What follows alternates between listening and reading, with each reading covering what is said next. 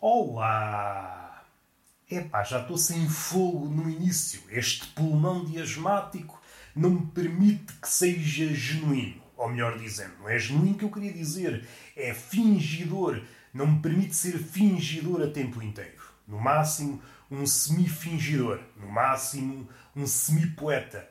Peço perdão por este início tão atabalhoado, mas já inserimos aqui uma espécie de bastidores da poesia, uma espécie de bastidores daquilo que vai neste cérebro enfesado, as suas aflições, as suas ansiedades e a forma semi-profissional como se relaciona no mundo. Como vocês devem saber, porque são pessoas inteiradas nas relações mundanas e extraterrestres percebem que o fingimento é parte integrante e parte premente nas relações. Alguém que está desprovido de, de fingimento, alguém que, como eu, não tem capacidade para ser um fingidor olímpico, para ser um poeta cotidiano, um poeta que um poeta que se desdobra em mentiras pomposas pela falta de fogo, Imaginem, este é um caso corriqueiro. Eu posso estar a discursar uma mentira, estou a, a temperar a minha mentira e de repente falta-me o fogo e eu solto uma verdade a meio da mentira. Faz com que a máscara caia. E é uma máscara anterior à pandemia. Aquela máscara metafórica sob a qual o rosto inicial repousa, escondido do mundo. Enfim, não tenho condições para fingir, não tenho condições para prosperar neste mundo. Os mais idealistas podem estar a pensar que é já um contrassenso. O idealista às vezes não pensa, às vezes está tão nas nuvens que apenas sonha e quando tem o azar de cair para o mundo real, encontra um contraste tremendo com as suas ideias, com os seus sonhos e apenas verga-se, não vai à luta, fica vergado e a pensar: ai, porque é que o mundo é assim? Porque é que o mundo é tão mau? Para essas pessoas tenho apenas uma coisa a dizer: pica-pau. Se a coisa se relaciona com a sua pose derrotista, acho que não. O mundo está, neste momento, de tal maneira estúpido que eu não me parece que esteja aqui a faltar ao respeito a ninguém. Faltar ao respeito à fanfarra vigente. Ah, Deixa-me respirar um pouco, mais uma vez, sou asmático e não posso balançar em grandes frases, em grandes pensamentos, porque corro o risco de ficar manco da cabeça. Vamos respirar um pouco. Vocês, embora não sejam asmáticos, têm de tempos a tempos de respirar e cá estamos. Hoje vai ser um podcast curto porque eu suspeito que a janela de tempo que me é concedida pelo mundo exterior, a saber, as obras a decorrer à frente de minha casa, vai ser uma janela muito curta. Suspeito, suspeito, porque o padrão da hora de almoço altera-se. Umas vezes é, é uma dia, uma dia e meia, vocês percebem. Não é algo rigoroso. Tenho que me queixar. Faz favor, uma hora fixa para o almoço para que eu possa usufruir e possa prosperar no podcast. Assim não consigo governar a minha vida. E é isto que eu tenho que dizer às pessoas que estão na obra caso o diálogo falhe, então aí sim partimos para a violência. Mas é uma violência que surge já justificada. Devemos primeiro enverdar pela via da humanidade, a via do diálogo, e caso o diálogo falhe, não devemos insistir. Devemos abdicar do diálogo. Porque insistir no diálogo quando já nos apercebemos que ele falha, quando nos apercebemos que ele falha, é a melhor atitude. É começar à chapada. Quem diz chapada, diz pontapé, aí há uma há uma abertura para todas as manifestações artísticas. Há aqueles que preferem o, o suco, o pontapé, a cabeçada, e depois há aqueles, os ecléticos, aqueles que querem murros, pontapés, cabeçada. Eu, para mim, está tudo bem. Eu aceito tudo o que é manifestação artística no tocante à violência. Mas devemos, primeiro, diálogo, caso o diálogo falhe, vamos para a violência. Porque também é uma mentira. Há quem diga que ah, a violência não resolve nada. Resolve. E basta olhar para a história. Os livros de história são crónicas de resoluções da violência. É raro o episódio na história que tenha acontecido, que tenha ficado nos livros pela via do diálogo. Vocês ponham lá essa massa cinzenta a raciocinar e lembrem-se: houve algum momento na história pela via do diálogo. Vamos estudar um diálogo importante. Isto marcou o mundo. Não. A acontecer foi no desfecho de uma zaragata.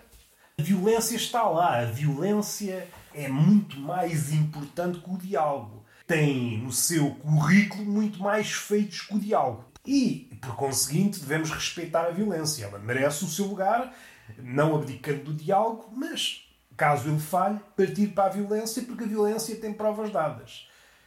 Mais uma vez, encontro-me deitado, ao contrário do episódio de ontem, que foi um outlier em que me encontrava sentado. Considero que foi um retrocesso. E hoje voltei à posição de destaque, que eu podia dizer gratuitamente que é uma posição de iluminação, uma iluminação que está de acordo com a iluminação de Buda.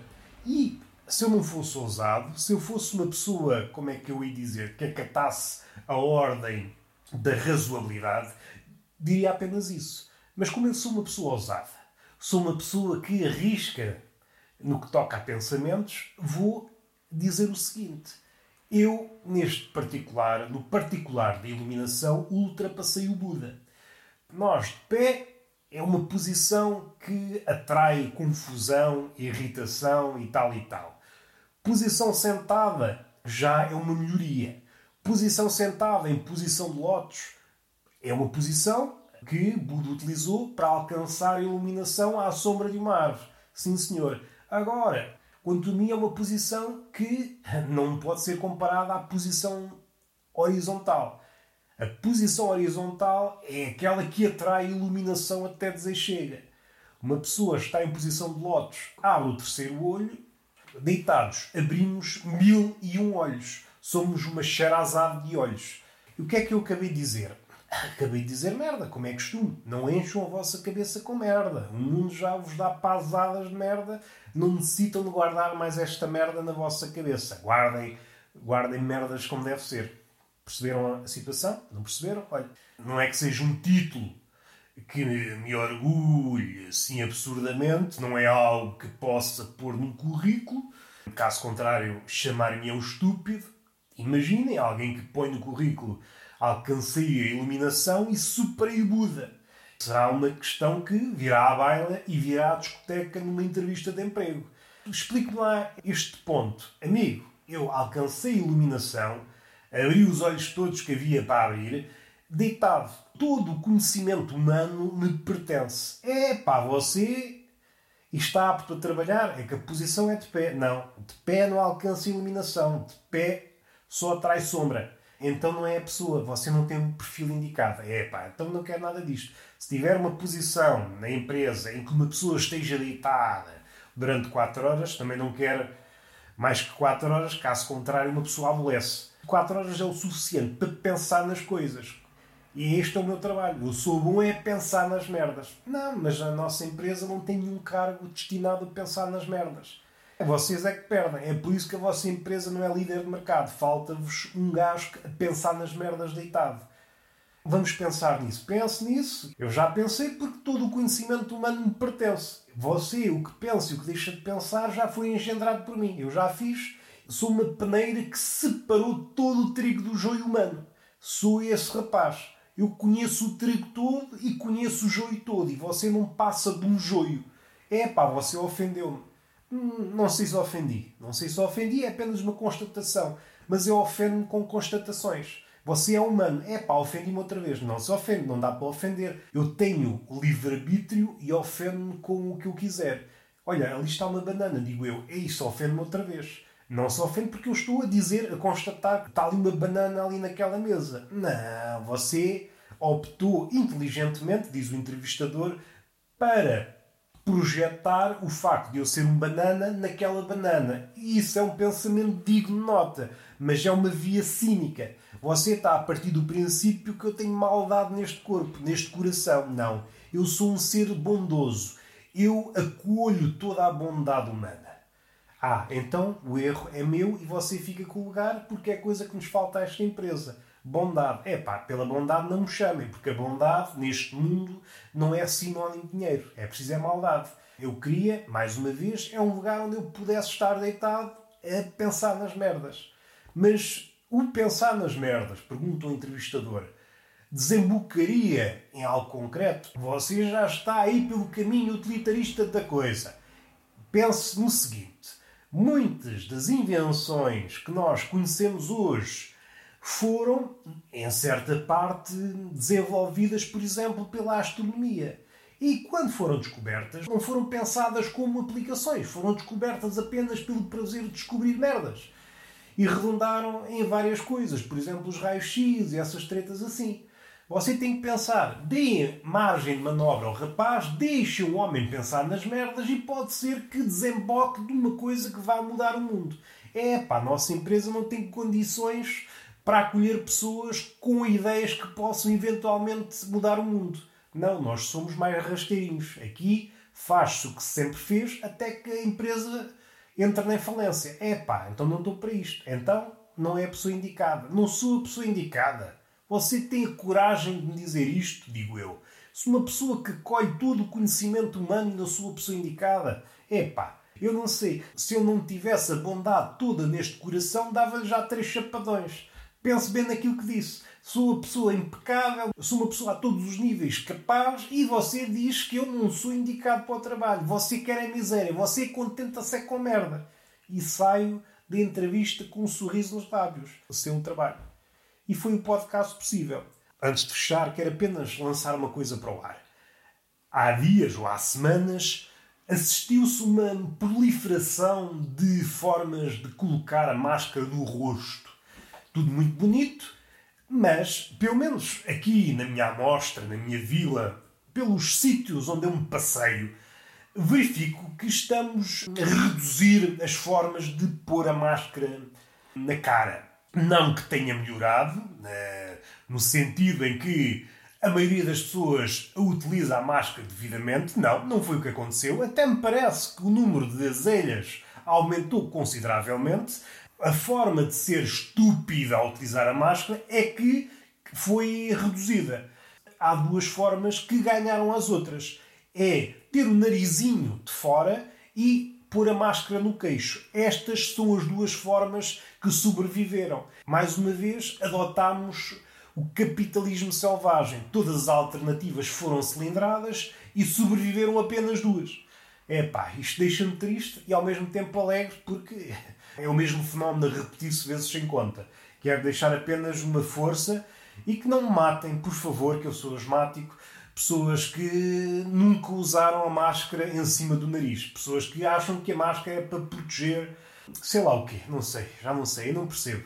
Este é um erro que nós fazemos, tentar usar a razoabilidade, a razão, para tentar definir um estúpido. É um erro que nós cometemos logo. Vamos tentar descrever um estúpido segundo a razão. Não, o estúpido não se movimenta segundo os ditames da razão. Ele movimenta segundo outra teoria qualquer. Nós não conseguimos perceber. Não conseguimos perceber e já vi velhas. Aqui é um caso extremo, é um caso único, não sei se há mais no mundo. Uma velha com duas máscaras. Uma velha que tinha uma máscara que ia do queixo até à boca e depois uma do nariz quase até aos olhos. Não condeno, porque tudo o que é novidade eu acolho com surpresa. Guardei na memória uma situação que me faz rir, mas também me deixa numa posição desconfortável. Contudo, consigo contrabalançar pelo facto de estar deitado e esse desconforto que pode advir do pensamento é contrabalançado pelo conforto que estou a usufruir neste momento. Então estou na posição ideal para apocar um velho vi um velho de óculos a pôr a máscara e eu identifiquei-me. Com os óculos, o ato de pôr a máscara dificulta-se e todo o cortejo de usar a máscara, os óculos ficam embaciados e às vezes ficam largos e caem os óculos.